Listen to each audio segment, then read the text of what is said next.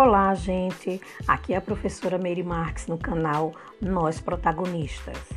E no episódio anterior, nós falamos sobre a Revolução Gloriosa. E é nessa revolução que completa-se o ciclo né, das revoluções burguesas na Inglaterra instaurando, né, como eu já tinha falado para vocês, uma monarquia constitucional de caráter liberal, que garantiria as condições gerais para o desenvolvimento do capitalismo.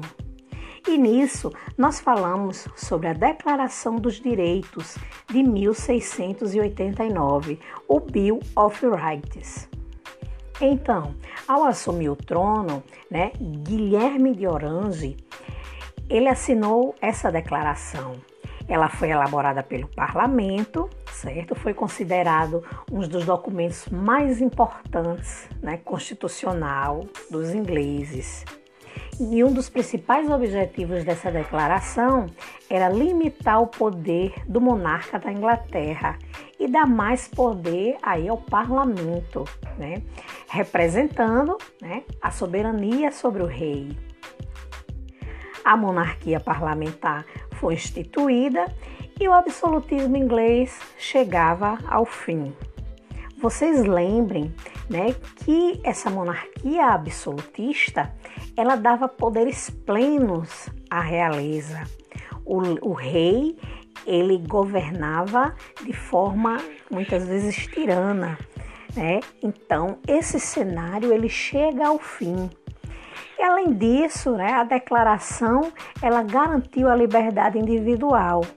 Ela incluiu também a liberdade de imprensa, o direito à propriedade privada, definiu os deveres dos cidadãos ingleses, né, que deixavam de ser súditos.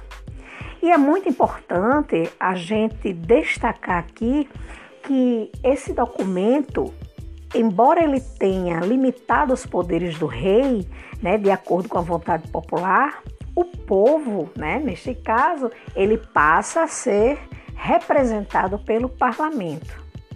Então, a Revolução Inglesa, né, ela é encerrada com o fim da Revolução Gloriosa e a Declaração dos Direitos de 1689, né, vão fortalecer, né, fortaleceram a burguesia e o liberalismo na Inglaterra, né, contribuindo né, para o desenvolvimento do capitalismo. E assim vai formando um cenário bem propício para o pioneirismo inglês na Revolução Industrial do século XVIII. Lembrem-se que no início deste nosso capítulo nós falamos, né, que seria importante compreender toda essa conjuntura que antecedeu a Revolução Industrial e ela perpassava justamente por essas questões, né, da revolução burguesa, dos burgueses, né, essa nova classe social ocuparem um cenário político dentro da Inglaterra. Então, são fatores que foram preponderantes para é, a Inglaterra ingressar no desenvolvimento do capitalismo, né? esse sistema econômico que nós vivemos hoje.